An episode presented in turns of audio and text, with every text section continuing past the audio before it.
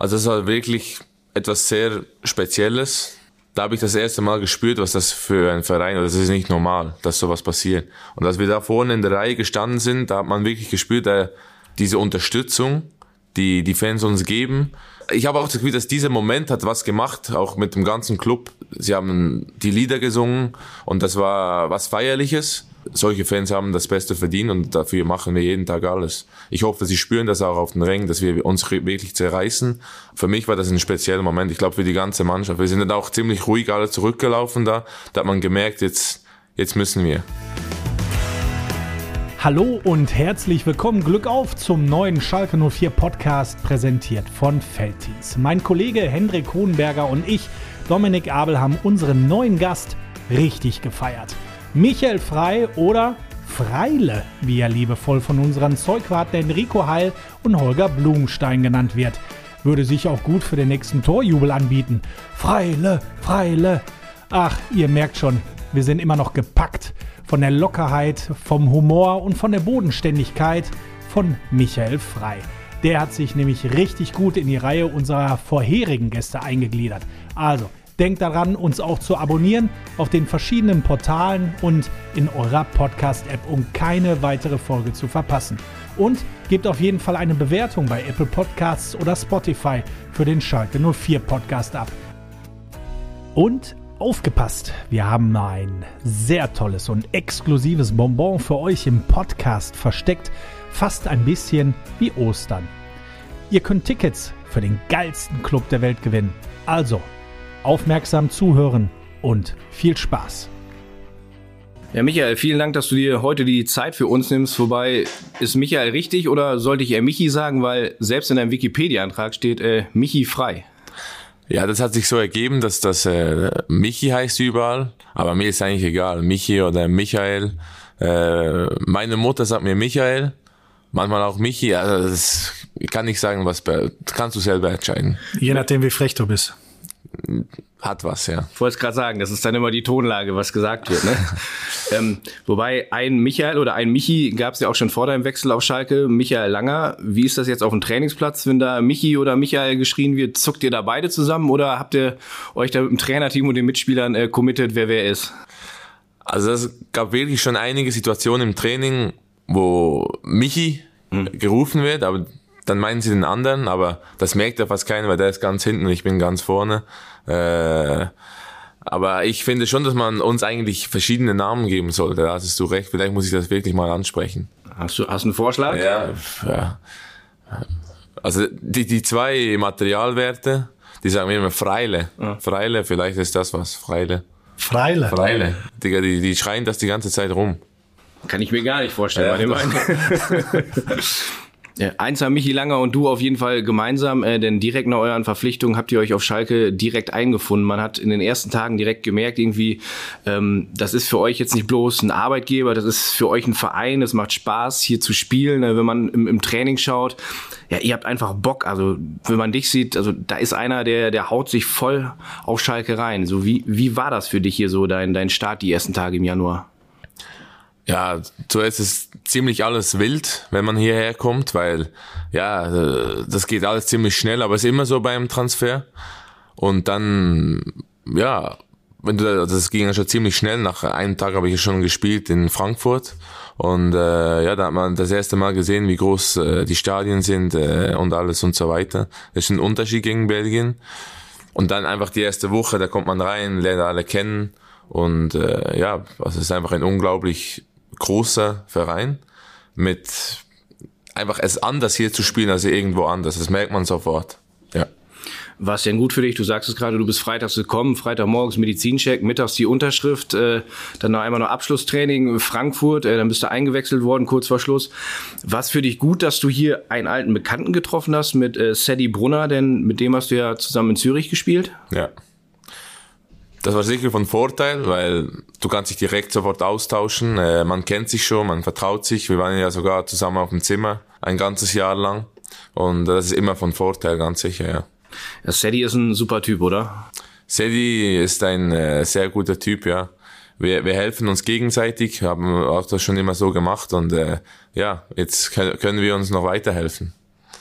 Ja, ich finde, also ich finde, das ist ein überragender Typ und ich sag euch, liebe Hörerinnen und äh, Hörer, äh, Sadie hat uns gestern Abend äh, noch geholfen und hat uns gezeigt, was für ein überragender Typ ist. Äh, denn was jetzt kommt, äh, das ist wirklich ganz, ganz großer Sport. Hören wir mal rein. Kurz bevor du zu Schalke gewechselt bist, haben wir ja miteinander geschrieben. Du hast gesagt, du hättest wirklich mega Bock drauf äh, und würdest gerne zu Schalke wechseln. Und ich habe gesagt, ja, das könnte sehr, sehr gut passen. Das könnte ein guter Match sein. Jetzt hast du deine Erfahrungen sammeln in den letzten Monaten und ähm, ich würde sagen, äh, du bereust es nicht. Habe ich zu viel versprochen von dem geilen Club? Nein, da hat er absolut recht. Er, oh, jetzt muss ich schon. er hat jetzt der Schweizerdeutsch gesprochen, gell? Ja, ja. Äh, da hat er absolut recht. Wir haben zusammen geschrieben. Ich habe ihn gefragt, wie es so ist, und er hat gesagt, ja, äh, komm, ich glaube, du würdest super hierher passen mit deinem Spielstil. Und er hat auch vom, vom Club einfach äh, mit den höchsten Worten gesprochen. Und da hat er völlig recht. Also äh, die Erwartungen sind übertroffen, ja. Vielleicht sollten wir es trotzdem noch ein klein wenig übersetzen. Also ihr habt da im Vorfeld drüber gesprochen und er hat gesagt, ihr seid ein gutes Match. Warum, warum hat er das gesagt? Warum passt du so gut zu uns? Ja, er hat mich halt damals schon bei Zürich erlebt und da bin ich halt auch schon einfach auf alles. Also ich habe unglaublich hart gearbeitet, einfach jeden Tag. Und das mache ich hier weiter, wahrscheinlich wegen dem, ja. Wegen dem, ja, vielleicht wegen meiner Arbeitseinstellung. Kann, kann ich mir vorstellen, dass es wegen dem passt, ja. Schwitzerdeutsch, äh, spricht ihr das äh, manchmal in der Kabine? Also für mich klingt es teilweise Italienisch, Spanisch. Also manche Sachen kann ich gar nicht verstehen, ne? Also. Ja, ich glaube, wenn man es länger hört als Deutscher, dann irgendwann versteht man es. Aber am Anfang, äh, bis man, also da versteht man nicht viel, wahrscheinlich. Und wir reden ab und zu zusammen Schweizerdeutsch, ja, und die anderen regen sich nicht auf, aber da kommt dann immer so, ah, Schweizerdeutsch, immer, äh, so halt, ja. Ja, die ziehen euch ein bisschen durch den Kakao genau, wahrscheinlich, ne? Genau. Ähm, kann man damit vielleicht auch, weil es schwer verständlich ist, möglicherweise Absprachen treffen bei Ecken oder so, dass man sagt, irgendwie, Sedi, geh du kurz, ich gehe lang oder block mir den mal eben kurz frei, weil. Auf, auf Schweizerdeutsch? Ja, ja, auf Schweizerdeutsch im, im, auf dem Platz. Ja, also, ja, wir sprechen schon zusammen Schweizerdeutsch auch auf dem Platz und neben dem Platz, aber dann, wenn wir zusammen am Tisch sitzen, okay, dass okay. alle verstehen, ja, sprechen ja, wir ja. Deutsch zusammen. Ja. Aber es ist dann immer ein bisschen komisch, wenn ich nicht so was Deutsch sage und, hm. aber ja, geht schon. Du hast es angesprochen, Sadie kennst du ja schon länger. Ist es gut, wenn man irgendwo neu hinkommt, dass man da schon jemanden hat? Ja, ja, wie gesagt, ja, sicher. Also, das ist immer gut. Ich glaube, der kann einem schon einige Erfahrungen zeigen. Vielleicht gehst du hier hin, auch so organisatorisch ist das auch ein Vorteil. Und da hat er mir schon sehr geholfen, ja.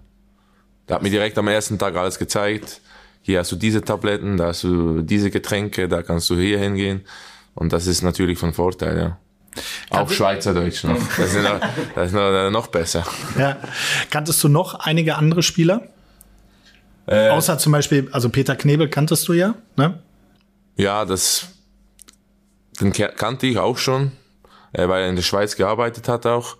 Und äh, nein, sonst einfach vom Sehen natürlich. Also ich kenne die Spieler, vom, aber zusammengespielt habe ich mit keinen. Aber so viele Vereine, wie ich gespielt habe, normalerweise kennst du dann immer irgendwo einen, der schon da gespielt hat oder hier. Das ist dann immer praktisch. Kennst du den, da kommst du direkt ins Gespräch. Ja. ja. Ja, man lernt sich ja auch in der Fußballmannschaft schnell kennen. Ähm, in der zweiten Woche, als du hier warst, stand unser Heimspiel gegen Köln an und zum Abschlusstraining sind hier über 3000 Zuschauer ins Parkstadion gekommen. Mhm. Ähm, die haben euch gefeiert. Ihr wart zu dem Zeitpunkt Tabellenletzter. Ähm, habt kurz vor dem Spiel äh, gegen Leipzig hier 1 zu 6 verloren und bei anderen Vereinen ist wahrscheinlich so, dass die Fans völlig ausflippen, euch ausbuhen oder mit Nichtbeachtung strafen und hier kommen 3000 Fans, äh, spornen euch an, feuern euch an, äh, ihr steht da wie eine Gemeinschaft. Was macht so ein Moment mit einem als Fußballer? Also gerade wenn man neu dazukommt und denkt so, boah, wo bin ich denn hier gelandet? Also es ist halt wirklich etwas sehr Spezielles, weil da habe ich das erste Mal gespürt, was das für ein Verein ist. Das ist nicht normal, dass sowas passiert. Und als wir da vorne in der Reihe gestanden sind, da hat man wirklich gespürt, äh, also das, diese Unterstützung, die die Fans uns geben.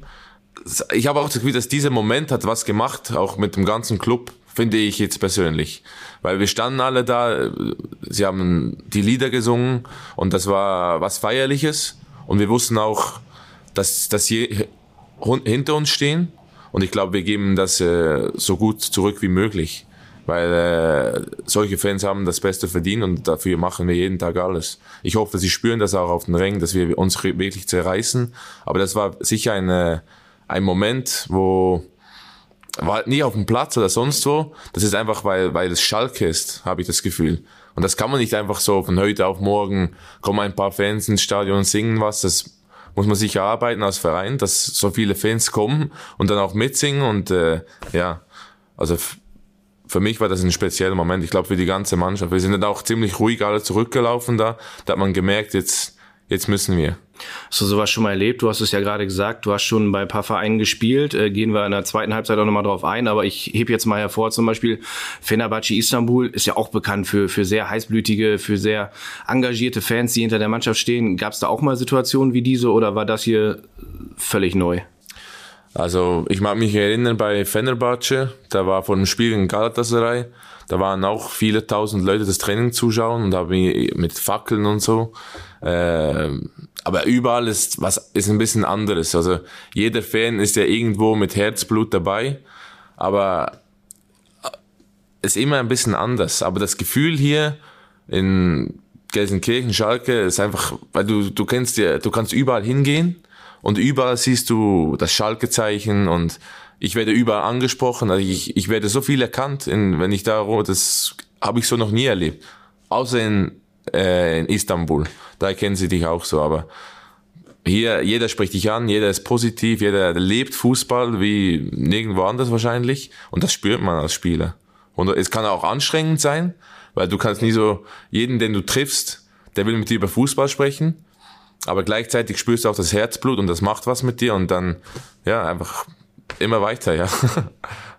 ja. Immer weiter. Ihr habt beim letzten Auswärtsspiel in Augsburg immer weiter gemacht. Da waren so circa 10.000 Schalker im Stadion. Am Sonntag in Sinsheim ne, gegen die TSG Hoffenheim auf ähm, deren Platz. Ne, man munkelt, dass, dass wir sozusagen Hoffenheim fast schon zu einem Heimspiel machen. Ne? Ähm, Tausende werden da wieder hinkommen, die irgendwie so an Karten gekommen sind. Ähm, spricht man da im Vorfeld eigentlich schon mal drüber, so als Mannschaft, dass man sagt irgendwie, boah, jetzt fahren wir zum Auswärtsspiel nach Hoffenheim und es wird trotzdem komplett Königsblau sein? Ja klar, also wir, wir wissen das. Das war in Bochum war das schon so, jetzt in Augsburg war das auch so. Äh, ich glaube, das motiviert uns, aber ich glaube, es motiviert auch gleichzeitig den Gegner, weil die denken, ja, die kommen hier hin und äh, nehmen unser Stadion ein. Äh, das löst auch was bei denen aus. Aber ich glaube, dann sehen sie eigentlich, dass all diese Vereine sind kleine Vereine gegen Schalke. Und äh, ich glaube, das kann ein Spiel auch ein bisschen so kitzeln vom Gegner. Aber ich glaube, uns kitzelt sie auch. Also von dem her, die Unterstützung, die wir da, also jetzt im letzten Spiel in Augsburg, wir haben ja immer Gas gegeben, Gas gegeben, weitergemacht und die Fans, äh, das war ja wie gegen die eigene Kurve zu spielen. Und äh, ich glaube auch deswegen äh, haben wir das erste Mal einen Punkt geholt. Also die letzten vier Spiele hat die Augsburg immer gewonnen und jetzt haben wir einen Punkt geholt. Das musst du auch so erstmal machen da. Und das war ein Mitgrund, weil wir diese Unterstützung hatten, ja. Werbung. Blau und Weiß ins Saisonfinale. Für den Endspurt im Kampf um den Klassenerhalt haben wir ein attraktives Angebot für euch. Das Heimtrikot ist ab sofort zum reduzierten Preis von 49,95 Euro anstatt 84,95 Euro erhältlich. Zudem könnt ihr dieses kostenlos mit einem Spieler oder Individualflock veredeln. Das Angebot gilt ebenfalls für das Auswärts-, Ausweich- und Torwarttrikot.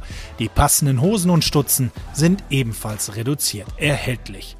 Das Ganze gilt, solange der Vorrat reicht, auf shop.schalke04.de sowie in den S04 Fanshops an der Geschäftsstelle in der Gelsenkirchener Innenstadt oder im Zentro Oberhausen. Werbung Ende. Sind das auch diese Momente, ich erinnere zum Beispiel an das Heimspiel gegen Stuttgart, äh, du auch das äh, 1 zu 0 vorbereitet hast. Das war ja so ein Sieg, da hat sich ganz Schalke nachgesehnt. Äh, da ist nach Apfel 4 von der Stimmung her fast das Dach weggeflogen. Oder im Derby, als äh, Kenan kurz vor Schluss das 2 zu 2 gemacht hat. Eder hatte fast sogar noch das, das 3 zu 2 gemacht, auch wenn natürlich die Schwarz-Gelben auch ihre Chancen hatten. Ja. Aber was, was da so nach dem Spiel los ist, ähm, ja. sind das so die Momente, wo man abends nach Hause fährt, im Bett liegt und sagt so, boah, Fußballprofi, da ist schon ein geiler Job? Ja, also das sind einfach jedes Spiel, das du hier spielen kannst als, als Profifußballer, ist einfach äh, ein Geschenk. Und man muss dankbar sein, dass man hier spielen darf. Das ist natürlich der, Druck, der Druck ist da, aber desto höher du gehst, desto mehr Druck ist auch hier. Äh, wenn du bei Schalke unterschreibst, weißt du, der Druck ist riesig und äh, da unterschreibst du mit. Und äh, und diese Momente, wo Kenan das Tor schießt oder auch nach dieser lange Serie, wo wir kein Tor geschossen haben. Das war sicher eine Erlösung und ja, ein Schritt in die richtige Richtung jetzt. Aber es kommen noch jetzt äh, die wichtigste, das ist Vergangenheit, jetzt kommen mhm. die nächsten Spiele. Wir haben jetzt zwei Wochen gut gearbeitet und jetzt kommt schon bald das nächste Spiel, ja. Ich möchte auf ein vergangenes Spiel noch mal kurz eingehen. Äh, der Auswärtssieg in Bochum. Schalke hatte Ewigkeiten auswärts nicht gewonnen und dann habt ihr richtig abgeliefert hier in der Nachbarschaft. Ähm, nach dem Abpfiff habt ihr ein Jubelfoto in der Kabine geschossen. Ähm, das ist auf den Social Media Kanälen absolut abgegangen. Ähm, du bist äh, völlig ins Auge gestochen, äh, nackter Oberkörper, komplett durchtrainiert und äh, ganz viele Fragen unter dem Tweet kamen auf. Wie wird man so eine Maschine? Und äh, also die Frage, die musst du uns mal beantworten. Ja, ich war schon eigentlich früher schon immer ziemlich breit gebaut und so. Das war, das wurde mir in die Wiege gelegt. Aber jetzt die letzten vier, fünf Jahren, da bin ich schon eigentlich extrem viel im Kraftraum. Ich bin immer vor dem Training im Kraftraum, fast eine Stunde und nach dem Training auch wieder eine Stunde und das eigentlich jeden Tag. Ich habe da so ein Programm und das ziehe ich durch, egal was ist. Und ich mache auch nie irgendeine Sekunde weniger oder weil dann sonst habe ich ein schlechtes Gewissen. Ich mache diesen Plan, den ich bekomme und dann ziehe ich durch. Was ich jetzt bemerkt habe hier in Schalke ist das Training härter als in Belgien. Jetzt muss ich das auch ein bisschen anpassen, weil sonst äh, überpace ich und das ist auch nicht das Ziel. Wie motivierst du dich denn dazu, wenn du sagst, ich mache nie eine Sekunde weniger? Also ich, wenn, wenn ich so in mich mal reinhöre, ich liege dann gerne auf der Couch um mal ehrlich zu sein. Ja, äh, also man darf nicht zu viel überlegen. Also ich, ich gehe einfach ran an die Übung oder ich gehe einfach rein ins Training und dann gibt man Vollgas und dann, wenn du überlegst, ah, wie lange noch, dann, dann kämpfst du schon im inneren Schweinhund. Schweinehund, dann gibt's ja. Aber wenn du so tust, als gibt's einen inneren Schweinehund gar nicht, dann gibt's ihn auch nicht. Also machst du einfach jeden Tag weiter. Natürlich man ist müde und das gibt's ab und zu, aber ich glaube, jetzt in dieser Mannschaft, wo wir spielen, da gibt's viele Spieler, die können über die Grenzen rausgehen, was wir auch gemacht haben, was wir weitermachen müssen, wenn wir P Punkte holen wollen. Und äh, ja, man darf nicht zu viel überlegen, einfach arbeiten, weil mit der Arbeit kommt dann auch, kommen auch die Ergebnisse. Ernährst du dich anders? Ja, du, ich, du ja. sagst irgendwie, du hast gesagt, in den letzten vier, fünf Jahren noch ein bisschen was verändert. Ja. Hast du dich auch anders ernährt? Ja, also was bei mir, ich habe einen Test gemacht und mal rausgefunden, wegen den vielen Schmerztabletten, die ich gegessen habe, wo ich meinen Fuß kaputt hatte, ist mein Magen so ein bisschen, äh, wie soll ich sagen, so Bakterien drin. Und ich kann kein Gluten essen, kein Laktosen, äh, Laktose, ja. Also immer glutenfrei, laktosefrei. Und äh, ja, das habe ich jetzt umgestellt. Das ist so eine SIBO-Diät. Das ist so ein Test, das man machen muss. Und den habe ich gemacht. Und jetzt seit etwa einem Jahr ernähre ich mich so. Nehme auch eine, eine oder die andere Tablette immer nach dem Essen. Und so habe ich auch jetzt ziemlich viel abgenommen. Auch, ja. Sogar im Ohrläppchen. Das Ohrläppchen ist auch äh, sicher ein, zwei Gramm leichter geworden. Das spürt man auch. Und äh, ja, das Ohrläppchen kann ich nicht trainieren. Das. Hm. Also auch keine Schweizer Schokolade wegen Laktose. Äh, Schweizer Schokolade. Ja, es gibt laktosefreie auch. Ja, die schmeckt nicht. Habe ich auch schon versucht, aber es ist nicht das gleiche. Ja. Es gibt ja äh, Schokolafrei. Ich weiß nicht, ob du das kennst. Ja. Die ist die beste Schokolade in der Schweiz. Ja, Es muss irgendwo ein Verwandter sein von mir, aber ich habe noch nie was von ihm gehört. Wirklich? Leider. Ja, wahrscheinlich schon. Also so viele Über Freies 48, gibt. 48 Ecken.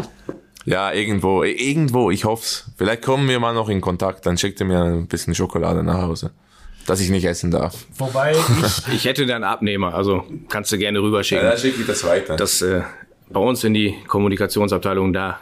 Da schick- Geht, da geht nichts kaputt an Süßkram. Das glaube ich, das glaube ich. Sieht man zwar nicht, aber. Gut lügen kann er auch, ne? wobei ein, ein Schweizer Trainer ähm, hier aus Schalke mal meinem Kollegen Kai Regneter und mir gesagt hat, dass er eine andere Sorte favorisiert. Aber gibt viele, ja. Ja, ja. Belgische Schokolade ist auch gut, habe ich auch kennengelernt, aber Schweiz ist immer noch die Nummer eins. Wie sieht's aus mit dem kühlen Bierchen? Ein kühles Feldhins nach einem glorreichen Sieg? Bier schmeckt mir nicht so. Also ich trinke eigentlich fast nie Alkohol. Jetzt vielleicht mal in Ferien und ab und zu vielleicht mal, aber im Großen und Ganzen trinke ich eigentlich praktisch keinen Alkohol. Ja. Keine Sünden. Also keine Süßigkeiten, keine Schokolade, kein, kein Bier. Was, was ist deine Sünde? Meine Sünde. Chips. Also da muss ich sagen Chips, ja. Aber gibt's, die sind glutenfrei. und Schmecken- die, schmecken und schmecken genau gleich, Ah, aber doch, okay. ja, das ist der, das ist der Segen der Zweifelchips. Die haben glutenfreie. Ja. Werden wir mal wieder ernst. Anstehendes Spiel gegen Hoffenheim, Ostersonntag. Dann eine Woche danach in der Felddienst Arena Hertha BSC. Zwei extremst wichtige Aufgaben in dem Kampf um den Klassenerhalt. Einfache Frage, was habt ihr euch vorgenommen? Also wir müssen da eigentlich, es ist immer das Gleiche. Seit ich hier angekommen bin auf Schalke, heißt es einfach, wir müssen Punkte holen und das bleibt genau das Gleiche. Ich glaube, bis wir uns gerettet haben, ist in jedem Spiel einfach das Beste rauszuholen, sich so gut wie möglich vorzubereiten, körperlich, äh, mental und sich auf den Gegner einzustellen. Äh, wir wissen mittlerweile haargenau, was wir machen müssen. Äh, wir sind eine Einheit, jeder kämpft für den anderen. Und wenn wir das immer wieder neu auf den Platz bringen mit der genau gleichen Intensität, was nicht immer einfach ist, was man auch gemerkt hat, zum Beispiel jetzt am Ende gegen Augsburg und so, hat man schon gemerkt, dass wir ein bisschen vielleicht äh, auch mental müde sind von diesen Spielen. Ich meine, Bochum, Dortmund, das macht äh, mit einem was. Aber wir haben, ja, wir bleiben einfach immer genau gleich dran und nehmen Spiel für Spiel. Und der Trainer stellt uns auch immer gut auf. Also wir wissen äh, auf die Spiele ein und wir wissen, was wir zu tun haben. Ja, Dominik hat es gerade gesagt, Hoffenheim, Hertha, da wären sechs Punkte wären wie gemalt und äh, malen, das ist so ein gutes Stichwort. Der liegt jetzt auf einem Elfmeterpunkt, den muss ich verwandeln. Ähm, das ist was, äh, was dich auch beschäftigt. Äh, wir kommen mal kurz zur Kunst, einer weiteren Sache, die du sehr gut beherrschst, denn unsere beiden Zeugwarte, du hast es gerade schon gesagt, äh, Enrico Heil, Holger Blumenstein, ähm, die hast du genannt, die haben uns verraten, dass du die beiden porträtiert hast und äh, Blume hat uns auch äh, das Foto gezeigt. Beide sind völlig begeistert und beide haben natürlich auch einen kleinen Gruß für dich aufgenommen. Ja, Michi, und du hast uns ja gerade heute überrascht mit einem Kunstwerk von uns beiden, ja. Also, die Blumen und ich, wir sind baff, das ist einfach mega. Das ist mega, mega freile, äh?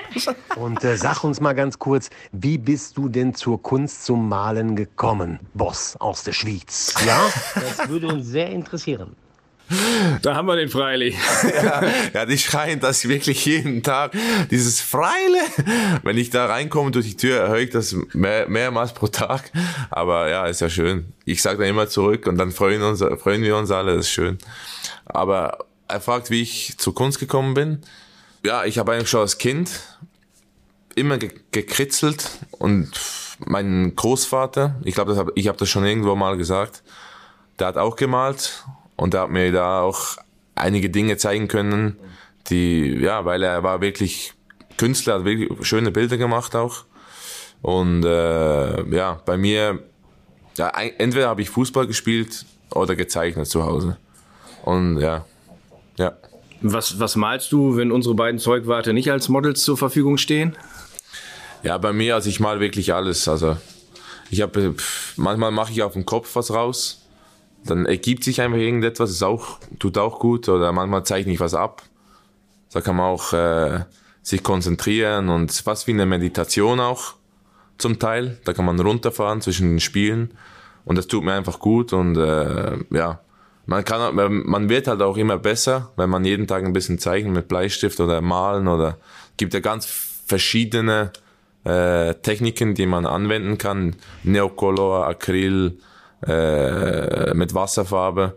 Wasserfarbe ist noch nicht so meins, weil da braucht man schön Geduld, bis das Wasser getrocknet ist und verläuft und hm. ja, aber vielleicht müsste ich mir mehr das als Ziel nehmen, ein bisschen mit Wasserfarbe, dass ich geduldiger werde.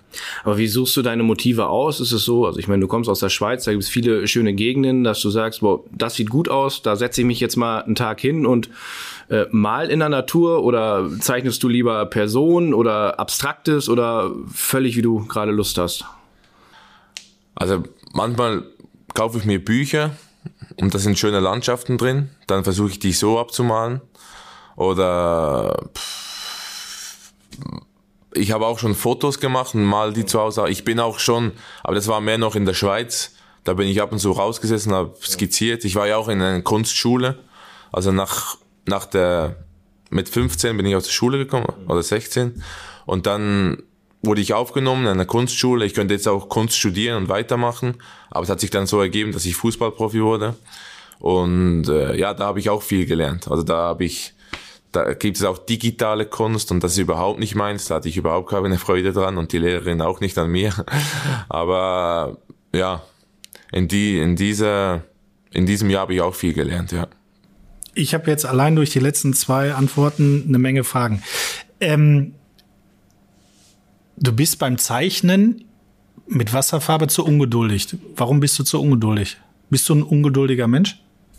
Ich nicht immer. Es, es, sind Phasen, wo ich ungeduldiger bin, aber ich denke auch, es gibt Phasen, wo ich dann völlig bei mir bin und ich weiß, alles geschieht zum richtigen Moment und so weiter.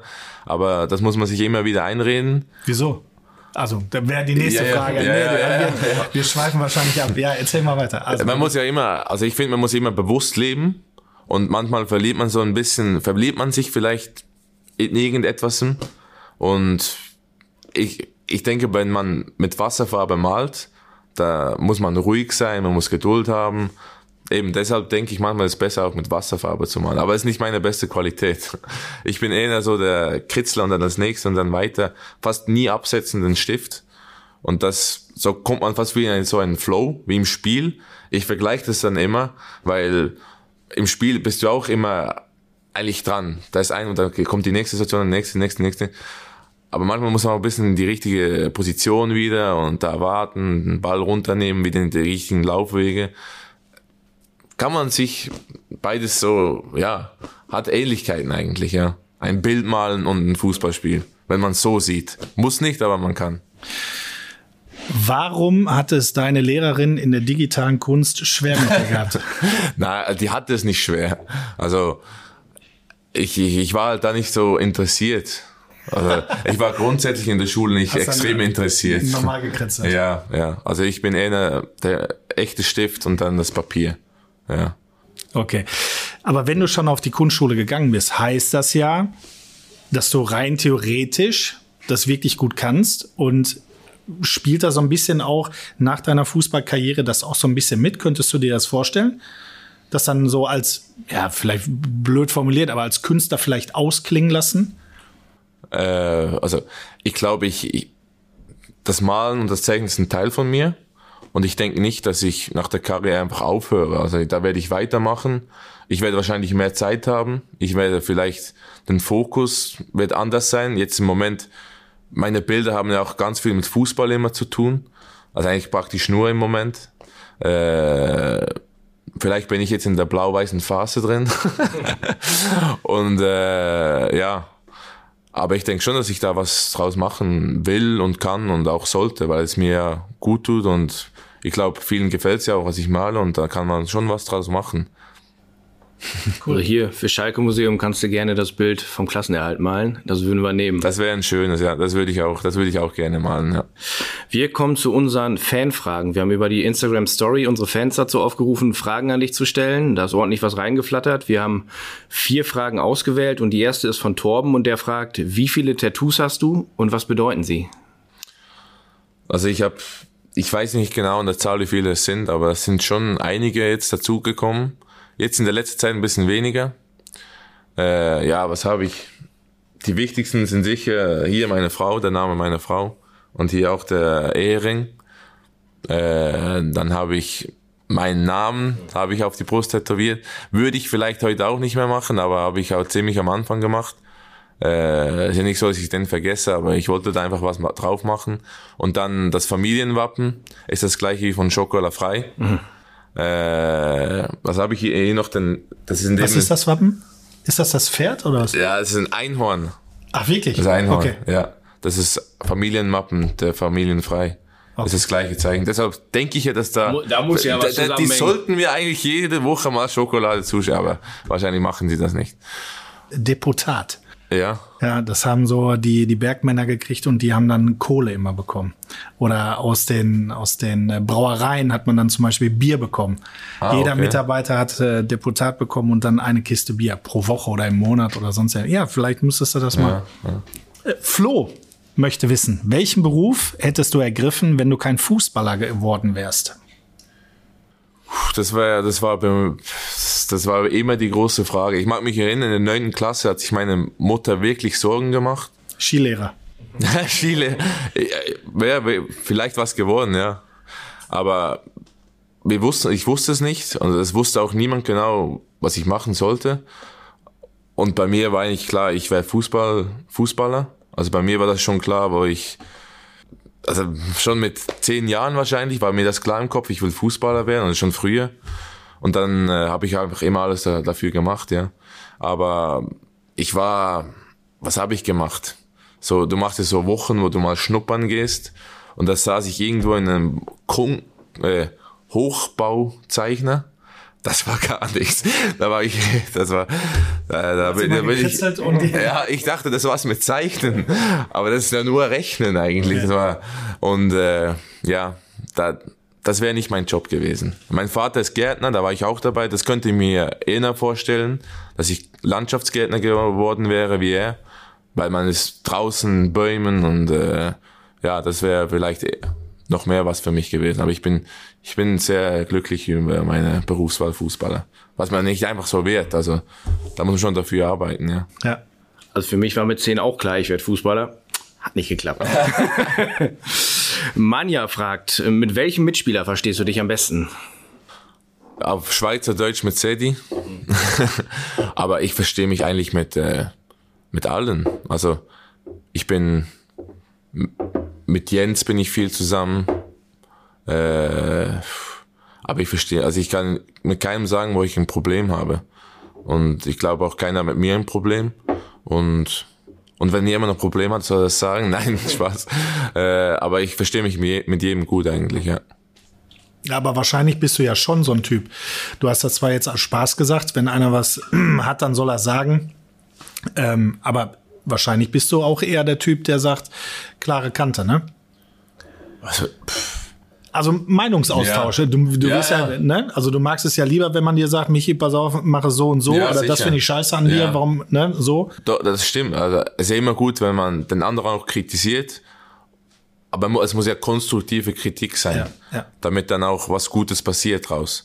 Und ich glaube, das haben wir in dieser Mannschaft. Also da, da, da wird nicht, da wird keiner ausgeschlossen oder so. Äh, jeder muss einfach, mit, wer mitzieht, äh, der wird auch akzeptiert, habe ich das Gefühl. Wenn du alles gibst, dann wirst du von der Mannschaft akzeptiert. Letzte Frage von Aaron. Der möchte wissen, hast du einen speziellen Torjubel? Es gibt ab und zu, dass ich mir das ausdenke vor dem Spiel, aber eigentlich nicht. Es geschieht dann meistens einfach so aus dem Bauch raus. Oft, also ich küsse oft äh, den Namen meiner Frau, ja, Ja. den Ringfinger.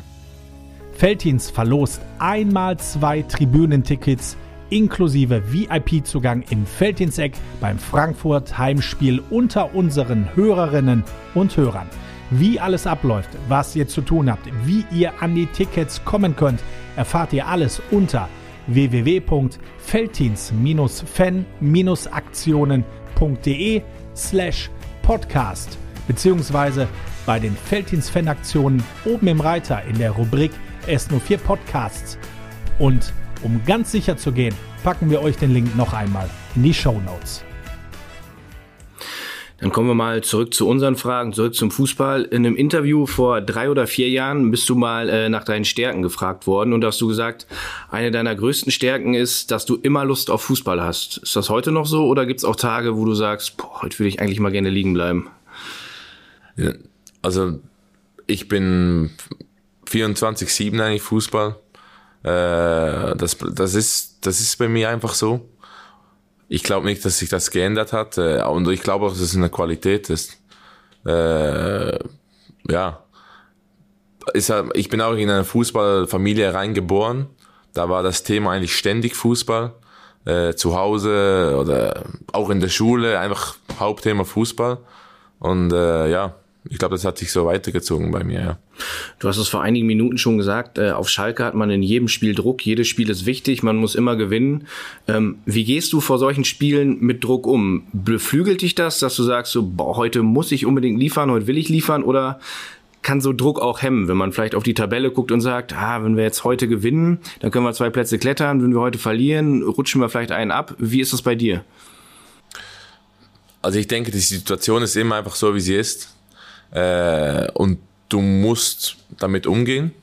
Ob du jetzt, äh, ja, ob du jetzt Erster bist, musst du auch gewinnen. Wenn du Letzter bist, musst du auch gewinnen. Du musst eigentlich immer gewinnen im Fußball. Äh, aber natürlich, man, es steht schon sehr viel auf dem Spiel und das spürt man jeden Tag. Und entweder kannst du damit umgehen oder eben nicht. Und äh, das ist sicher viel da oben im Kopf. Ja, aber man kann nicht mehr machen als äh, so hart zu arbeiten wie möglich, aber auch nicht zu hart zu arbeiten, weil das bringt auch nichts. Es ist ein, ein guter Mix, den man finden muss zwischen der Lockerheit, um diesen vielleicht letzten Lupfer schön in die Tiefe zu spielen oder diese Verbissenheit eben diesen Zweikampf auch zu gewinnen. Und das ist ein Mix, der nicht immer einfach ist zu finden als Fußballprofi, finde ich. Aber man will ja auch äh, älter und Mitspieler, die einen helfen und äh, eben der Druck kann man auch übergeben als Mannschaft. Das ist ja schön, wenn es nicht alleine wie im Tennis oder Boxen. Man, man hilft sich gegenseitig. Unabhängig vom Trainerteam, wie bereitest du dich persönlich auf Spiele oder vielleicht sogar auf deine Gegenspieler vor? Äh, wir haben eine App und da wird jeder Gegenspieler auch geschickt, Stärken, Schwächen, wie schnell rennt er und so weiter. Da kann man genau analysieren. Ja, was das für ein Spieler ist. Man kann Spiele schauen. Äh, ich habe mittlerweile auch Weißscout, da kannst du noch mehr schauen. Äh, ja, ab und zu mache ich das. Und jetzt speziell in der Bundesliga, wo ich noch nicht so alle Spiele genau gekannt habe, wie letztes Jahr zum Beispiel in Belgien, mache ich das noch mehr, weil es beruhigt einem einfach, wenn man weiß, was kommt. Und äh, das mache ich schon, ja. Das schaue ich mir schon lange an. Und wie ist es Nachspielen? Unabhängig von der Spielanalyse der, der Coaches. Kümmerst du dich da auch um gewisse Abläufe? Guckst du dir nochmal persönlich Spiele an? Guckst du dir nochmal Torchancen von dir an? Oder, oder gehst du auf Social Media und liest irgendwelche Kritiken oder so? Wie, wie, wie machst du das? Ja, äh, also wenn ich nach Hause gehe, dann setze ich zu, esse ich was und dann schaue ich mir das ganze Spiel nochmal an. Das kann auch manchmal länger dauern. Ich stoppe, spule zurück. Also auch egal um welche Uhrzeit ich nach Hause komme, äh, ich mache das. Meine Frau weiß das auch. Äh, da bin ich auch ziemlich schlecht drauf, egal wie das Resultat, ob, ob ich ein Tor gemacht habe, kein Tor. Ich mache das immer genau gleich. Das hilft mir auch, weil äh, du kriegst einfach ein klares Bild vom Spiel, kannst dir einige Dinge aufschreiben und äh, ja, und dann kommt schon wieder das nächste Spiel, kannst du abhaken, dann mache ich einen Schlussstrich und weiter geht's. Welche Meinungen sind dir wichtig? Ich glaube, äh, grundsätzlich ist die Meinung vom, von deinem innersten Umfeld, die Fußball verstehen, zum Beispiel, also mein, mein Berater, seine Meinung ist mir wichtig, weil äh, er ist schon jahrelang, er arbeitet mit Spielern wie Dusan Dadic zusammen und kennt diese, weiß genau, was sie machen, wie man spielen muss und so weiter, war selber Stürmer hat selber auf, auch Profi gespielt. Da hat mir sehr geholfen, äh, die letzten Jahre. Und ja, natürlich einfach äh, die Mitspieler, der Trainer, der Staff. Äh, ja, das ist mir das Wichtigste. Das, äh, vielleicht auch noch mein Vater, was er sagt, aber nicht immer. tut mir leid. und äh, ja, das ist so, natürlich, man liest dann ab und zu auch Social Media, aber grundsätzlich, ich glaube mir, ich bin der größte Kritiker von mir selber. Also bevor die mich kritisiert haben, habe ich mich schon zehnmal kritisiert, dann bin ich so. Man muss nur aufpassen, dass man nicht sehr selbst zweifelt. Zum Beispiel, wenn man kein Tor schießt, dann kommen dann sehr schnell die, schnell, schnell die Rufe, auch wenn man gewinnt als Mannschaft und wie der Erfolg kommt. Dann kommt dann immer, ja, der Stürmer macht kein Tor. Aber das ist mir bewusst und da gibt's nicht anders, als jeden Tag hart zu arbeiten und dran zu glauben und weiterzumachen. Und äh, ja, und irgendwann mal geht er rein. Das ist einfach so. Und wenn nicht, geht's immer noch weiter. Ja. Warum darf dein Vater nicht immer was sagen? ich habe gemerkt, manchmal ist es besser, wenn ich ein bisschen Abstand habe zum Spiel und dann rufe ich ihn an. Das ist manchmal besser, weil der ist voll in den Emotionen drin, schaut das Spiel zu Hause in der Schweiz und fiebert mit. Und ich komme aus dem Spiel raus und er sagt, ja, jetzt ist du da nicht. Er sagt, was denn? Wo hatte ich nicht? Das ist doch auch schon ausgeartet. Aber wir haben da jetzt eine gute Kommunikation gefunden, die für uns beide stimmt. Aber er will mir ja nur helfen und ich weiß das auch. Mir ist eine Szene im Gedächtnis geblieben. Wir haben gerade über das, äh, ja, das Spiel gegen Bochum gesprochen. Erste Halbzeit du führst einen Zweikampf, Verteidiger aus Bochum drängt dich raus, was ja bei deiner Körperstatur auch relativ krass ist. Das sah fast aus wie ein Check.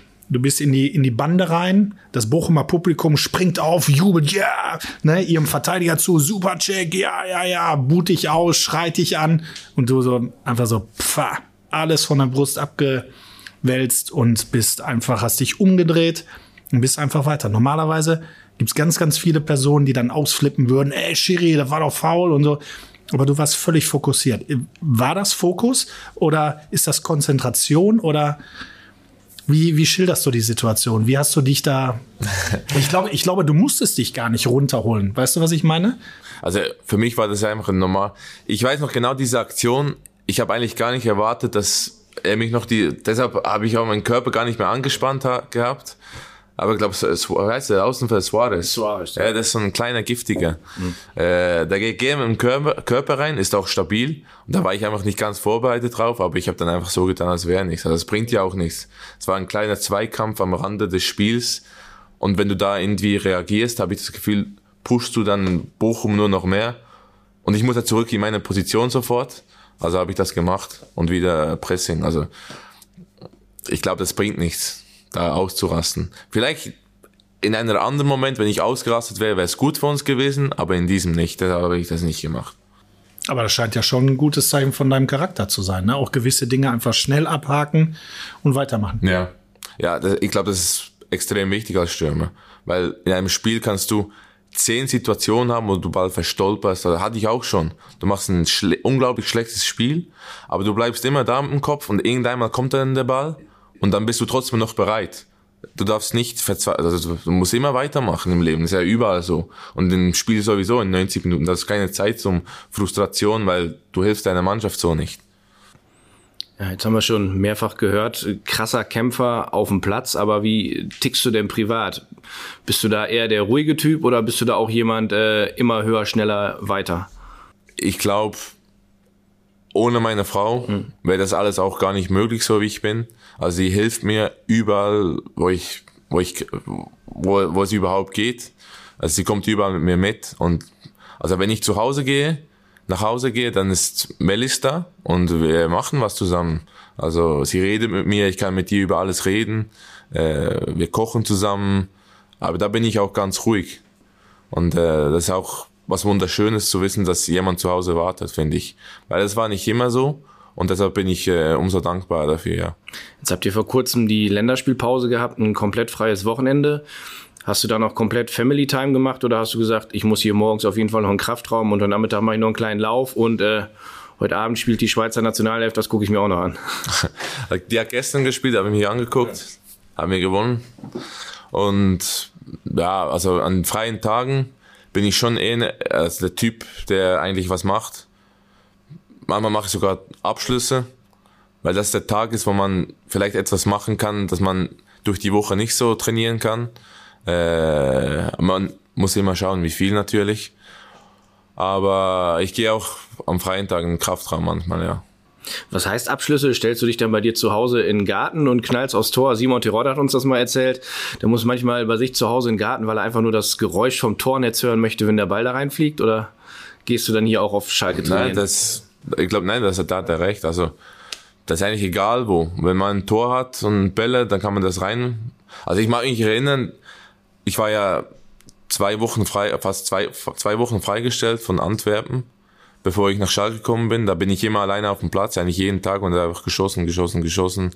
Und das gibt einem auch ein gutes Gefühl, weil du machst ja Tore. Auch wenn kein, also kein Torhüter im Tor ist, aber fürs Gefühl, das sind Automatismen. Von hier schieße ich hier, von hier schieße ich da. Und das ist wichtig als Stürmer, ja. Ja, es ist so, wenn da ein Ball liegt, bei uns in der Abteilung liegen auch zwei Bälle rum, äh, da zockt man auch manchmal ein bisschen, da muss man aufpassen, dass man die Drucker nicht wegflext, aber ja, das, das, ist, glaube ich, so der innere Impuls. Wenn der Fußball liegt, dann, dann muss man bolzen, ne? Ja. Michi, wir sind an der, am Ende der ersten Halbzeit unseres Podcasts. Wie hat's dir bislang gefallen? Sehr gut, also läuft ja gut, oder? Ja, würde ich auch sagen. Äh, wie ich sagen, geht's in der zweiten Halbzeit weiter. Dann sprechen wir ausführlich über deinen sportlichen Werdegang und den finde ich extrem spannend. Stationen in der Schweiz, Frankreich, der Türkei, Belgien, jetzt zum zweiten Mal in Deutschland, denn du hast ja auch schon mal unseren Freunden vom 1. FC Nürnberg gespielt, aber dazu in der zweiten Halbzeit mehr. Ein Arbeiter auf dem Fußballfeld und neben dem Platz ein Künstler. Ganz klar, Michi Frei, der Junge, der hat zwei spannende Gesichter. Meinem Kollegen Dominik Abel und mir, Henrik Hohenberger, hat es viel Spaß gemacht, im Felddiensteck mit unserer Nummer 26 zu plaudern und ich hoffe, euch hat es auch gefallen. Und ich sage euch eins, das Gespräch geht spannend weiter. Die zweite Halbzeit unseres Podcasts erscheint am Donnerstag, 13. April, überall, wo es Podcasts gibt. Deshalb abonniert uns am besten direkt, falls ihr das nicht eh schon gemacht habt, denn dann verpasst ihr keine neue Folge.